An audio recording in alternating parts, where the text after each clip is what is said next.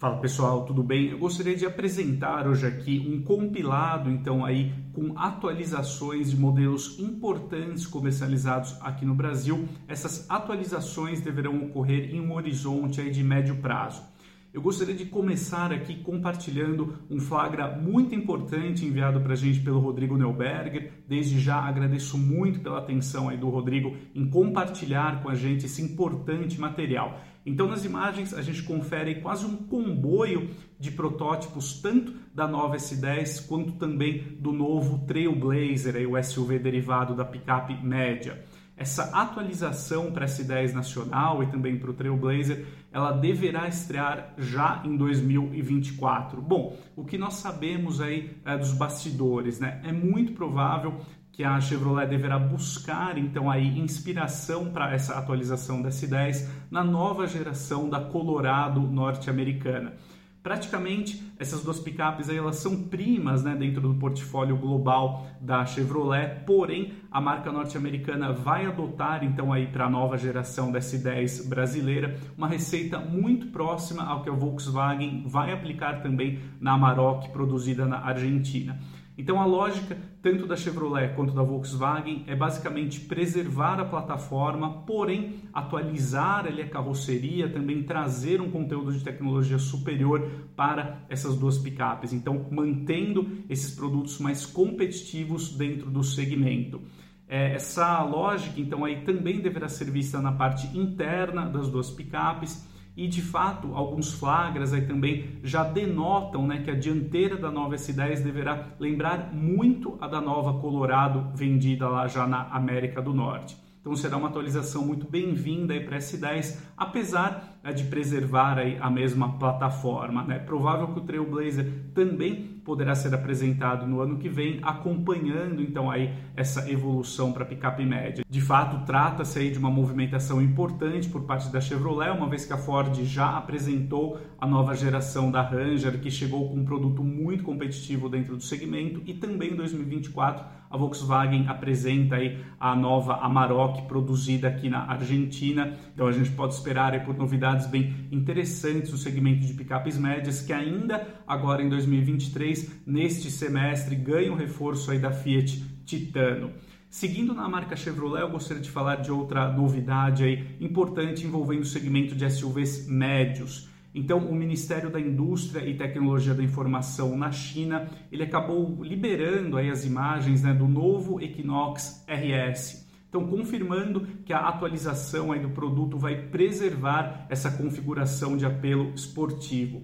É, o novo Equinox é, ele deverá ser apresentado já entre o fim deste ano e o começo de 2024 lá na América do Norte. Então as vendas é, devem começar aí ao longo do ano que vem e quem sabe o novo Equinox também chegará aqui ao mercado brasileiro já em 2024 ou no mais tardar nos primeiros meses ali de 2025. O Equinox ele preserva então a arquitetura atual, mas ganhou ali uma carroceria totalmente renovada, melhorias no interior. O Equinox que já de qualquer forma essa plataforma, né, que sustenta o projeto já é muito boa. O Equinox entrega hoje em dia um bom conteúdo de tecnologia, de assistência à condução.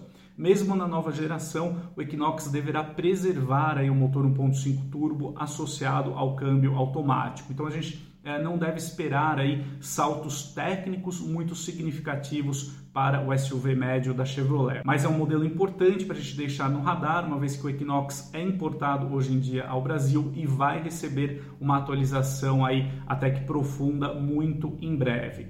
Saindo então da marca Chevrolet, eu gostaria de migrar aqui para Hyundai.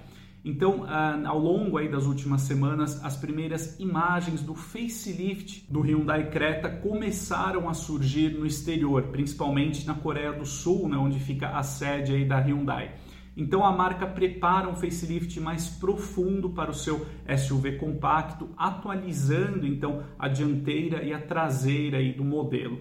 De fato, na nova geração, o Creta apresenta um design um tanto quanto polêmico, né? Muita gente não gostou dessa solução estética desenvolvida pela Hyundai. Então a marca deverá criar ali uma solução mais convencional, por assim dizer, para o estilo da parte externa ali do SUV. Segundo as primeiras informações que surgem lá na Coreia do Sul, o novo Creta deverá ganhar uma dianteira com uma ampla referência ali no Hyundai Palisade, esse modelo que é comercializado lá na América do Norte e é um SUV de grande porte. Então deverá ser a referência para essa atualização do Hyundai Creta. A parte traseira do SUV compacto também deverá ser é, profundamente atualizada, né? ganhando ali um conjunto ótico mais convencional. A gente pode esperar também por aprimoramentos na parte interna do Creta.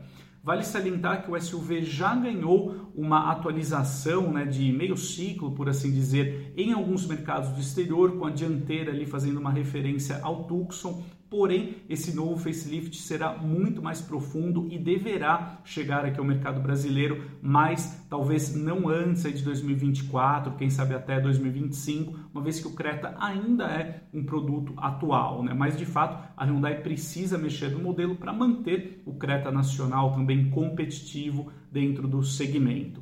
Saindo então aqui da Hyundai, eu gostaria de falar de duas marcas da Stellantis, começando pela Peugeot. Então a marca francesa já praticamente está acelerando aí a divulgação da terceira geração do 3008.